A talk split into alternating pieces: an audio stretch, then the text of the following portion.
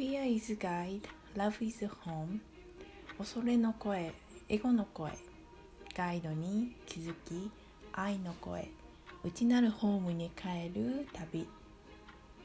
恐れの声と愛の声の学びを発信しているのぞみです。内なる愛と勇敢に丁寧に生きる。愛なる H が目を覚まし始めます。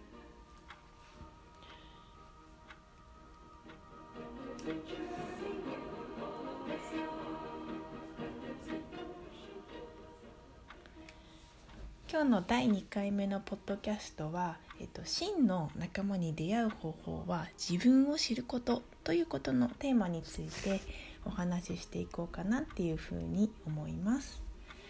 で私のも実体験をすごく好きなように話していこうかなっていうふうに思っているんですけれども今このきポッドキャストを聞いてくださっている、えーと、方々。そして過去の自分にも私は問いかけていきたい質問があります。それは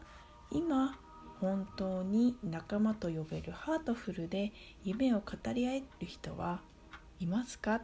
ていう質問なんですね。でこの質問結構強力だなと思うのがすぐ直感的に悩まなくても答えが出るような質問なんですね。でどうしてしたらね、えーとまあ、自分を知ることが本当の真の仲間に出会っていくのかということについてちょっと掘り下げながら話していこうと思います。で自分自身のことって、えーとどこまで知ってますかっていうのは自分自身のことってすごく例えば何色が好きでとか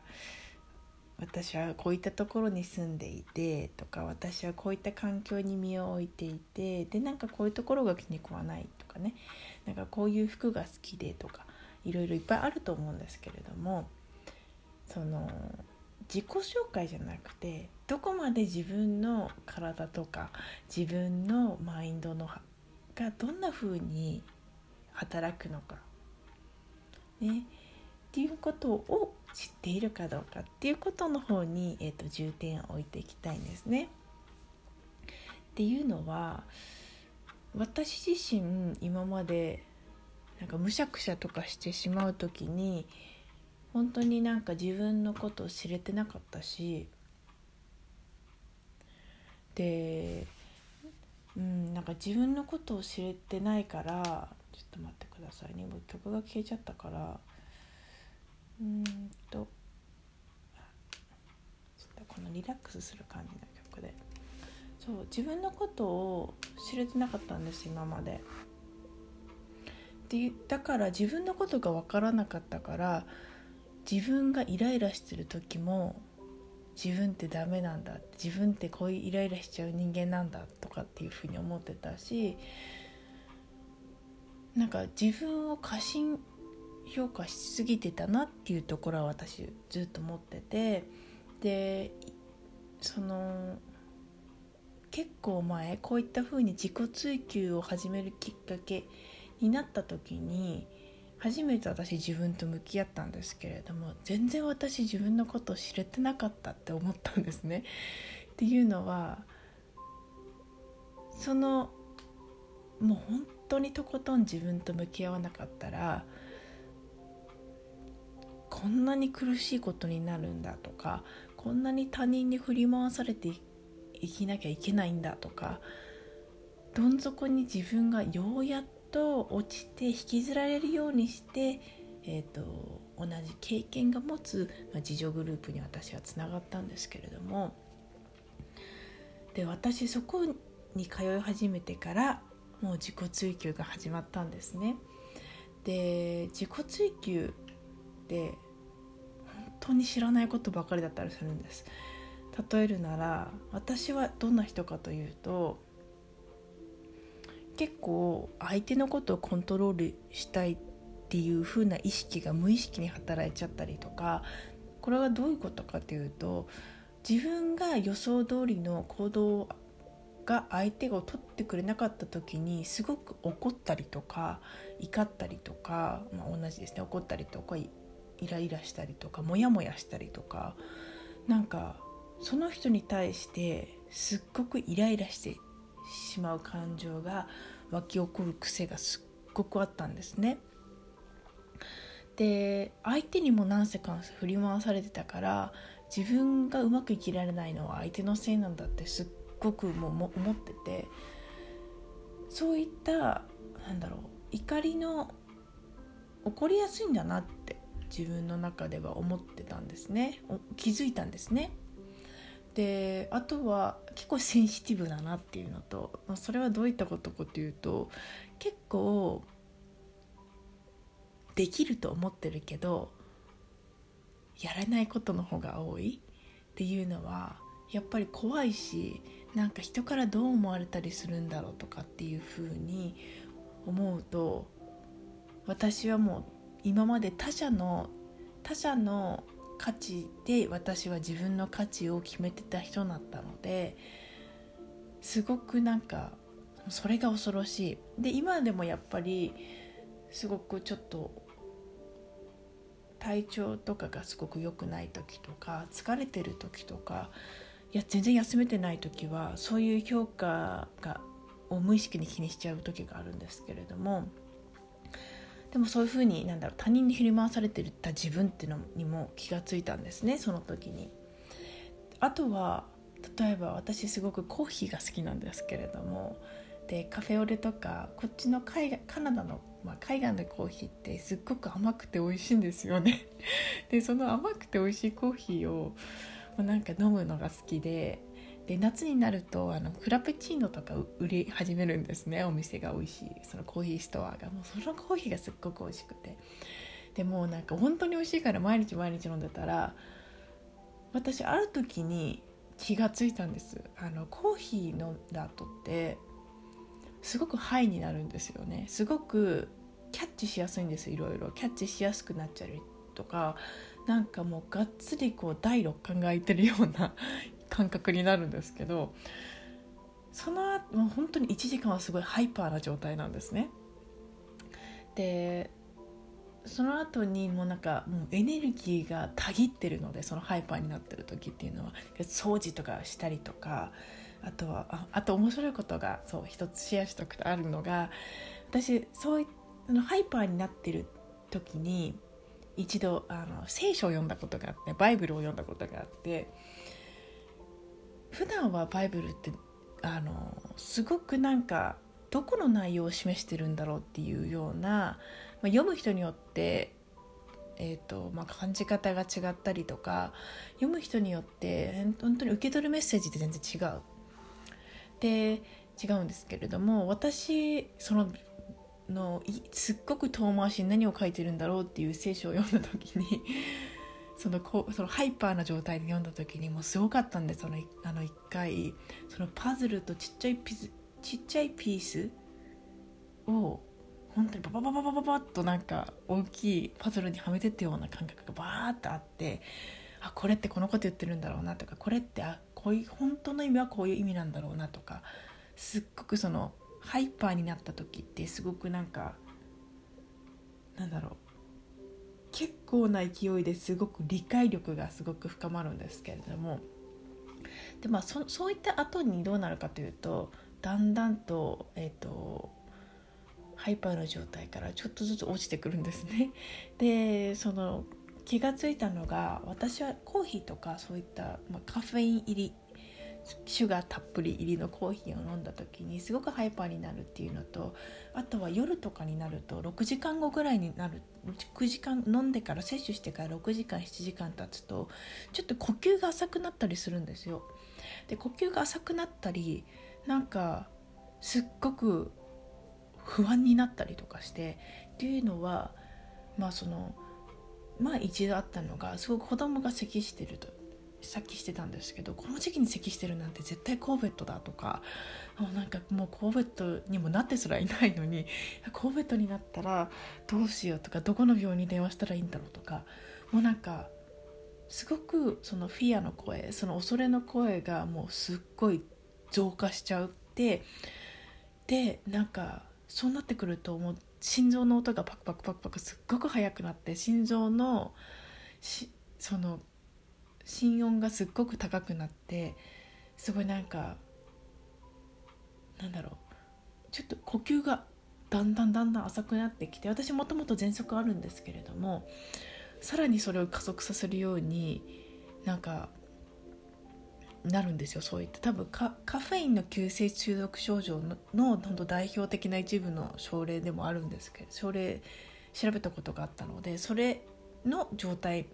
みたいで、まあ、その他にやっぱり夜だと寝れないですよね全く4時とか3時ぐらいまで目覚めちゃってカフェ入りのコーヒーだったらもう寝れないんです私全然もう体はすっごいもうがっつり疲れてるのにもかかわらずもう頭の中がずっと喋っててずっと言葉が浮かんできててもううるさくてうるさくて寝られなくなっちゃったりすることがあるんですねコーヒーを飲むと。でそれに何度もあれコーヒーを飲むとこれ何回もそういえば体験してるなでもコーヒー飲んでる時に限ってこんな風になってるなっていうことに気づいたんですね。今まで気づけなかったことに気づいて。それからはもちろんコーヒー飲んじゃダメとかそういうのじゃなくてコーヒー飲んでもいいけれどもちゃんとそういった感覚になるっていうのを、まあ、理解しておくことの方がすっごくよっぽど大切でなのでコーヒーその寝れなくなっちゃうしそれ良くないなって思ってからやめようと私するんですけれどもでもややめるの難しいんですよすごい大好きだから。で私が取ったのはあコーヒーが飲むとこういうことになる。たら、まあ、そのコーヒー飲みたいなって思った時にそういうふうになったことを思い出してそれでも本当に飲みたいかなっていうふうに再度聞く自分の中に。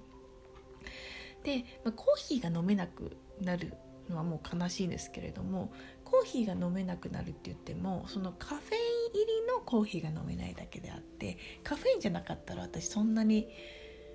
そんなに体調とか全然悪くならないので不安とかにも起きたりしないのでノンノンカフェイン入りのディカフェ入りのコーヒーを選ぶようにしてるだからこのなんかこの私の話からのすっごくピックアップしたいテーマは自分がもうそれが大好きとかそれしかないって思ってた道を一旦立ち止まって見てみることによって違う道があったりする、うん、っていうことなのかなって私はこのコーヒーのね話からちょっとね大きなメッセージとしてはそういったことがあってあとはそうですね自己追求を始めてからもう本当によっぽど自信につながったことは自分の中のマインドルーティンを知っておく知れるようになってくるんですだんだん。っていうのは何だろう。私基本人と関わるのとか人が大好きなんですね。もうなんか楽しいんです一緒にいて。でその楽しい雰囲気とかワイワイした雰囲気とかがすっごい好きなんですけれどももう夢とか語り合える知り合いとかね友人とか仲間とかがいたらもう最高っていう感じなんですけれどもそのね私が嫌いな人の特徴って自分の中で分かるようになったんですね。っていうのは私が嫌いな人っていうのは常日頃からなんか何に対しても不満を言ってる人とかなんだろう物事に対して他人のせいにしてる人とかあとはうんそうですね。そういったのが多いですね特に。私が一緒にいたくないなと思う人の共通点ってそういうことがあって。でもやっぱりその全部カットオフするってすっごく難しいことじゃないですか。例えば私今同居してるんですけれども何て言うのかななんかやっぱり家族って選べないし、えーと、周りに来る相手友達とかはもちろん選べるけれども家族って選べないんですね。だから結婚し私がいくらすごく好きな人と結婚したとしてとしてもその好きな人のご両親とかって選べないし好きな人の家族って選べないんです。で私がもう十分にその好きな人の家族をコントロールできないってのももう十分に知っているからこそだからこそそのマインドルーティンっていうのを自分の中でしっかり知っておくってことは大切でなんか例えばねえっ、ー、と今日私成長したなって思うことがあったんです。それは、えーと、私たち犬うんとコーギー飼ってるんですね。名前がフリスクっていうんですけれどもすっごくもう人懐っこい犬で、まあ、ちょっと時々うるさいけどもすっごく可愛い優しいフリスクなんですね。優しいコーギーなんか2歳のコーギーがいるんですけれども、まあ、その犬は、えーとまあ、今一緒に同居している、えー、と弟の犬なんですね。でまあ彼は基本結構ゲームとかが好きなのでインターネットオンラインゲームが好きなので、まあ、ちょっとあのまあ仕事から帰ってきた後にゲームっていう感じの人なんですけれども結構その私はご飯食べる時とかは、えっと、子供たちとなんか、まあ、主人、まあ、パートナーとゆっくり映画を見ながら食べたりするんですね。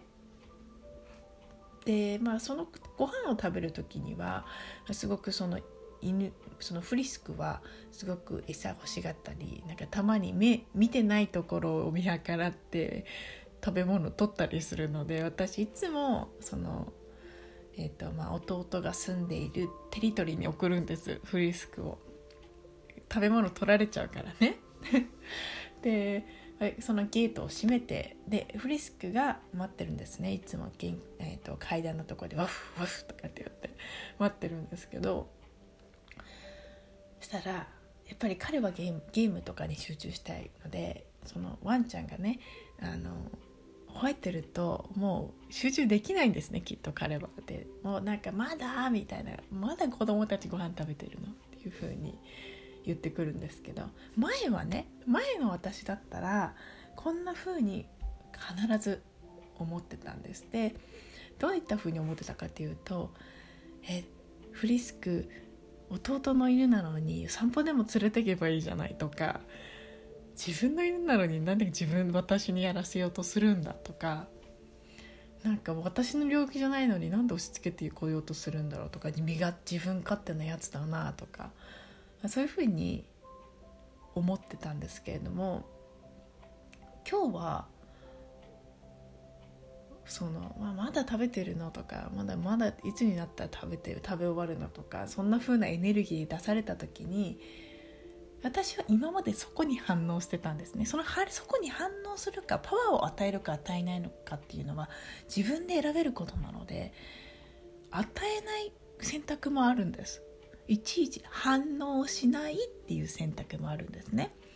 でまあ、私は無意識に反応しててしてして文句とかねその後にブラブラブラっと言われちゃうと私まで気持ち悪く気を悪くしてたから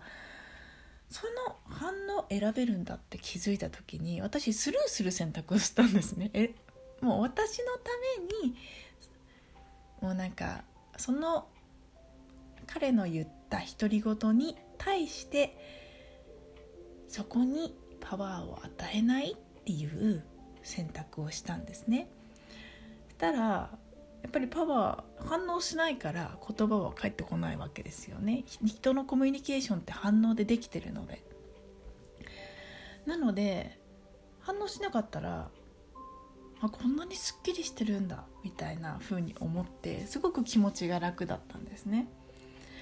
っていうのはまあここの今の話したお話は私は一晩でできるようになったわけじゃなくてもう自己追求を始めてから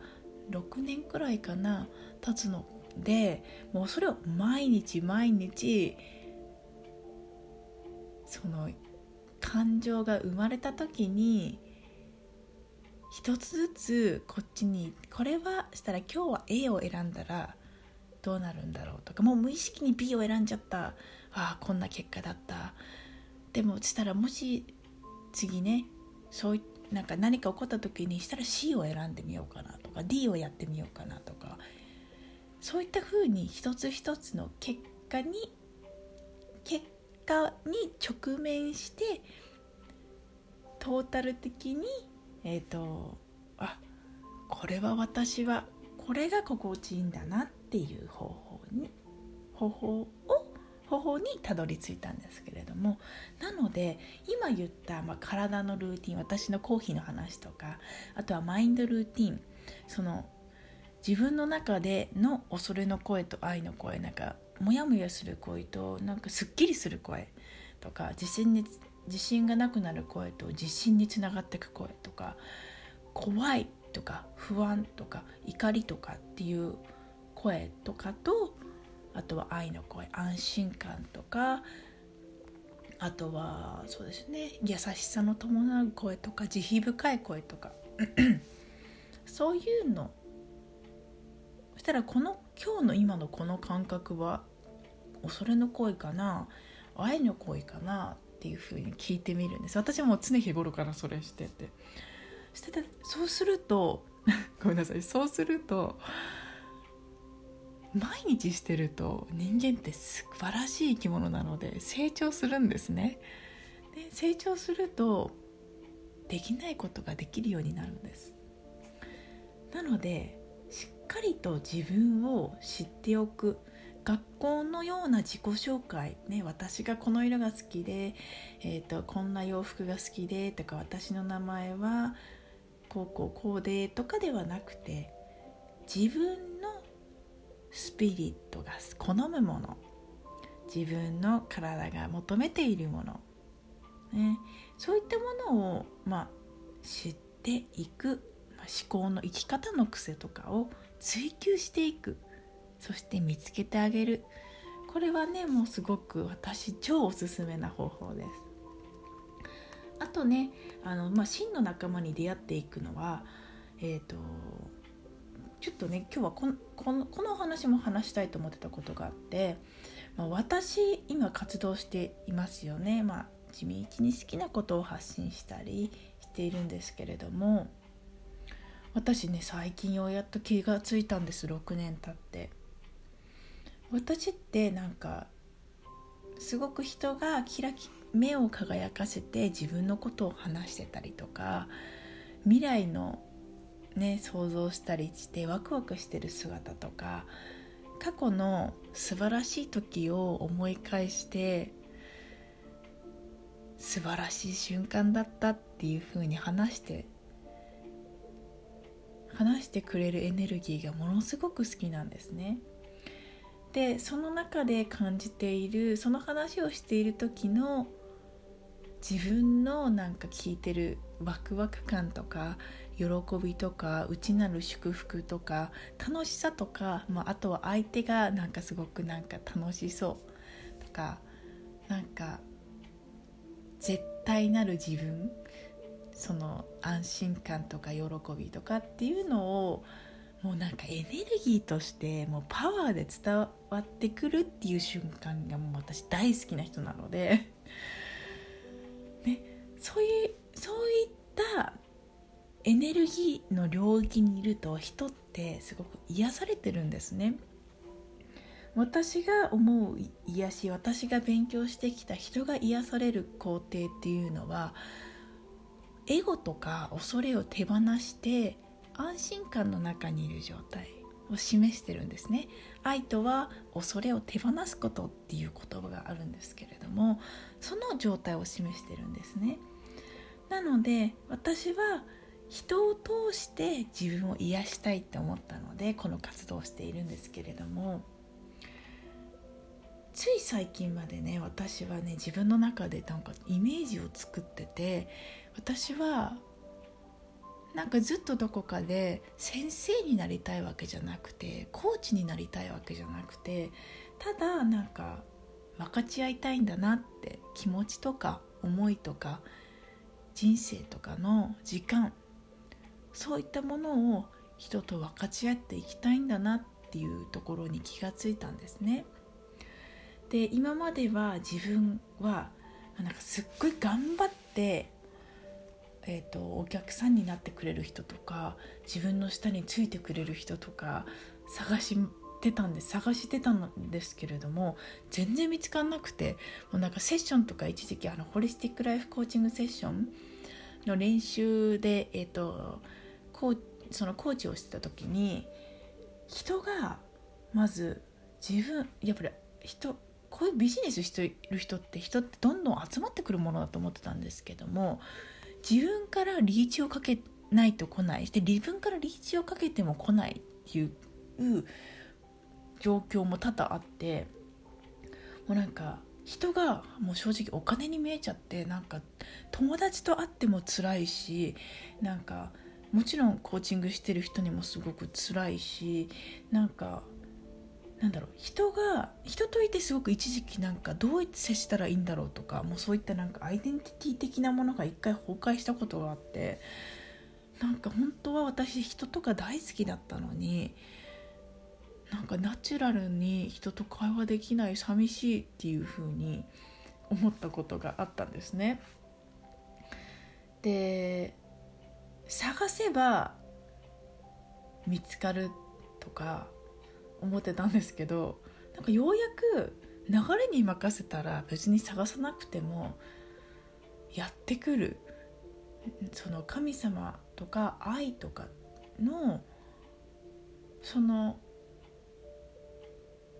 エネルギーとか存在が私に必要なものが必要な時に送ってくれるだから探すってことをやめたんですね。全くしなくなったんです。一回もう今その状態なんですけど休息をしてるっていう状態で。すると不思議と仲間ができ始めるんですよ。なんかフォローしてくれたりする人とかフォロワー数とか増えたりとかメッセージしてくれる人とかもいるし応援してくれる人とかもすごく増えてなんで今までなんかあんなに頑張ってたのに全然頑張ってない時の方が人いるじゃないって 思ったんですね。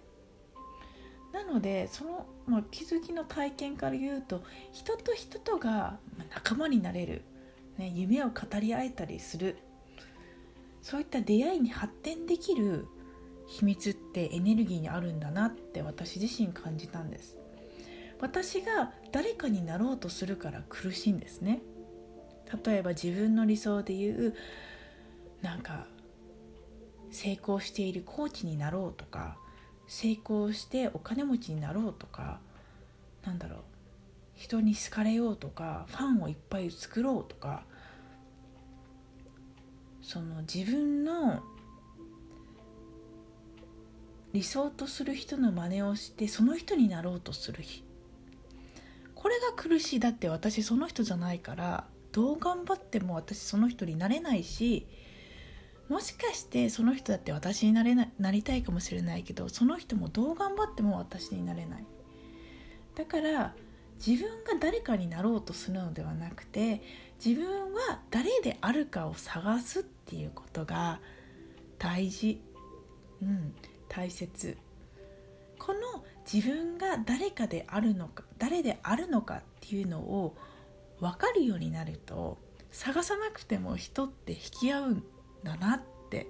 思ったんですね。もともと、まあ、私も私ももちろんそうです私もそうだし多分人が相手も思ってることっていうのは誰もが丸裸の自分を受け入れてほしいって心の奥で思ってるんだと思います私はもちろん思ってるそれをでも一番大切なところはこれででも自分が丸裸にならないと受け入れ受け入れたくても受け入れられないよねっていうお話なんですね。なのでまずは何か欲しいっていう時は欲しいものを欲しいって言える自分でいるその勇気がすっごく必要なんだなって思います。でつい最近に私ポッドキャストにしかこのポッドキャストでもカバーの写真になっているすっごくあのお花を持って白いワンピースを着た写真を撮ったんですけれども私ねその写真を撮る前今までそういうふうにそんな女性になりたいと思ってたけど自分にそういったものをプレゼントしてあげてこれてなかった。でようやっと形にしてあげたんですね私の思いを。私のエネルギーをあの写真1枚に込めたんです全てを。そしたらね私私の恐れの声はそれをアップデートする時私一度インスタグラムのストーリーにもアップしたんですけれどもこんな風に思われるんじゃないかって恐れてたんですね。っていうのはなんか私のくせに望みのくせになんでそんな格好してるんだとか似合わないからやめた方がいいよとかなんか気取ってそうとか なんだろうすごくなんかかっこつけてるとかっていう風に思われるかなって正直思ってて怖くてドキドキしながらそれを SNS に発信しました。するとねえっ、ー、とまあフォロワーさんからいやもう本当に私のエネルギーが好きだって言ってくれてなんかすごくそんな風になりたいって言ってくれて全然私が思ってたかっこつけてるとか似合わないとかなんか誰一人そんなメッセージ送ってこなかった。もう素敵みたいなわもうゴーゴーみたいな感じのメッセージばっかりで。あやっぱり恐れの声エゴの声っていうのは嘘つきだなって思ったんですね。なので今日のもう正直な話今日のポッドキャストも本当は全部シナリオを考えて話さなきゃ間違ったらどうしようとかなんか変なそういった脅迫的な概念があったんですけど私はでもこういうのを求めてたんだと思います。きっと。ナチュラルに思いを伝えたいっていうポッドキャストを撮りたかったんだなって録画を撮っていきたかったんだなって、うん、思ったらそのように今日したらもうすごくなんか温かくて楽しくて面白いからまた撮りたいなって気持ちにもなってるしこれが私が私のうちにある愛の声安心する声ワクワクする声自信につながる声慈悲深い声。天使の声に従った結果私今すっごくリラックスしてるし楽しんで今日は録音できました。今日は、えーとまあ、全体的にうんと真の仲間に出会う方法はまずは自分自身を自分が知ることですよ、ね、私はそうするとうまくいったよっていうお話でした。また次回第3回目も不定期なんですけれども、えーとまあ、気が向いた時にアップしようかなっていうふうに思います。是非ポッドキャスト聞いてくださった方えーとまあ、Twitter とか Instagram のね DM とかまたはコメントとかでもうどんな感想とかを教えてくれるとすごくもっともっと私自身楽しんでやることで素晴らしい愛のメッセージとかをまたねその喜びのメッセージとかワクワクのメッセージとかそういったものにつながっていってそういったものは必ず聞いてる人のエネルギーにもたくさんの素晴らしい目に見えないギフトを運んでいってくれるつながっていってくれると思うので、お時間があれば是非え、ー、と感想を送っていただけたら嬉しいです。今日はねえっ、ー、とまあ35分ほど経っちゃったんですけれども今日も聞いていただいてありがとうございました。またそれではえっ、ー、と不定期に更新します。それではまたね